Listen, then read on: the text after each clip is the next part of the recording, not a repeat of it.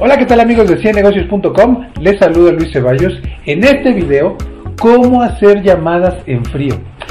Ay, este es un tema interesantísimo y mucha gente eh, añora que le hablemos de él.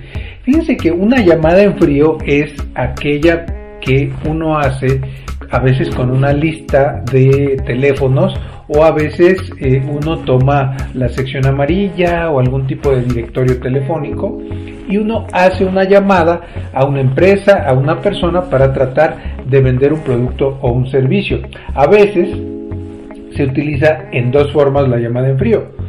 Una forma es para eh, generar una cita o un contacto y a veces se utiliza para vender directamente. Eh, mucha gente utiliza listas de teléfonos y usualmente el problema es que el cliente está frío. Hay muchos puntos importantes para hacer una llamada en frío. Primero, eh, deberías de preguntarte de dónde estás sacando la lista. Hay listas de compradores, hay distintos tipos de listas de teléfonos que tú puedes obtener pero indudablemente tienes que saber esa lista qué probabilidad tiene de comprar, porque si estás manejando una lista con baja probabilidad de comprar, no te sirve para nada y no vas a cerrar absolutamente nada.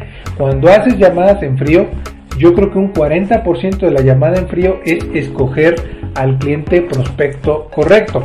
Segundo punto, cómo estás escogiendo a ese prospecto que le vas a llamar, cuáles son tus criterios. Cuando tú tienes una lista, la tienes que compendiar y la tienes que filtrar para tener un criterio para tus clientes. Por ejemplo, si tú vas a llamar a peluquerías para venderles equipo para peluquerías, ¿cuáles son a las peluquerías que les vas a llamar? peluquerías de dueño independiente, peluquerías corporativas, eh, peluquerías eh, que tienen cuatro sucursales, peluquerías que venden arriba de 8 eh, mil dólares mensuales. ¿Cuál es tu criterio para vender a esas peluquerías?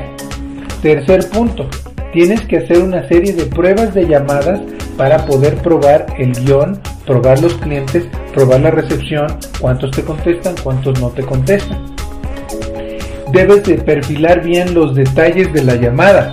¿A qué hora le llamas al prospecto? ¿Cómo le llamas? ¿Qué día de la semana? Todos los detalles físicos de hacer la llamada son muy importantes. Otro punto importante es cuál es la acción que estás buscando en esa llamada. ¿Quieres hacer una cita? ¿Quieres que la persona haga una prueba de manejo? ¿Quieres enviarle una muestra gratis? Es importante saberlo estratégicamente y para eso hay que hacer investigación de qué es lo que está haciendo tu competencia. Después debes de saber cómo le vas a dar seguimiento a la primera llamada, porque solamente el 10 o 15% de los cierres se van a hacer en la primera llamada. Hay muchas otras cosas que, tienen que pasar. Eh, lo tiene que consultar con su esposa, lo tiene que consultar con su jefe, eh, en fin, hay muchísimas cosas que tendrían que pasar. Entonces seguramente va a haber un seguimiento a la primera llamada. Hay muy pocas empresas y muy pocos vendedores que puedan vender al primer contacto. Es muy complicado y es bastante eh, baja la probabilidad de hacerlo. En algunos eh, productos se ha hecho, como el caso de las alarmas, digamos alarmas para casa se ha hecho, pero son muy pocos los productos que lo han hecho. No es una estrategia que a todo mundo le convenga. Después, eh, una de las cosas más importantes es trabajar tu speech de ventas o tu guion de ventas o escaleta de ventas para saber cuáles son las fases dentro de la venta. Estos puntos es importante que los vayas trabajando para poder capacitar a tus vendedores si es que manejas un call center o capacitar a tus vendedores si es que manejas un equipo de ventas. Obviamente las llamadas en frío dependen de la industria en la que tú estés. No es lo mismo la industria bancaria, la industria de los seguros, la industria de las tarjetas de crédito, la industria de eh, las mascotas. Obviamente es diferente. No es lo mismo vender ropa para niños por teléfono que vender tarjetas de crédito. Son ventas totalmente diferentes. Un ejemplo eh, es la venta de productos. Usualmente los productos se venden a clientes en general. Otro ejemplo son las ventas industriales, que nos piden muchos cursos de ventas industriales. Aquí hay una triangulación muy difícil. Vamos a poner un ejemplo de ventas industriales. Supongamos que se venden grúas, que ustedes venden la renta de grúas o la venta de grúas, y hay distintos tipos de grúas industriales.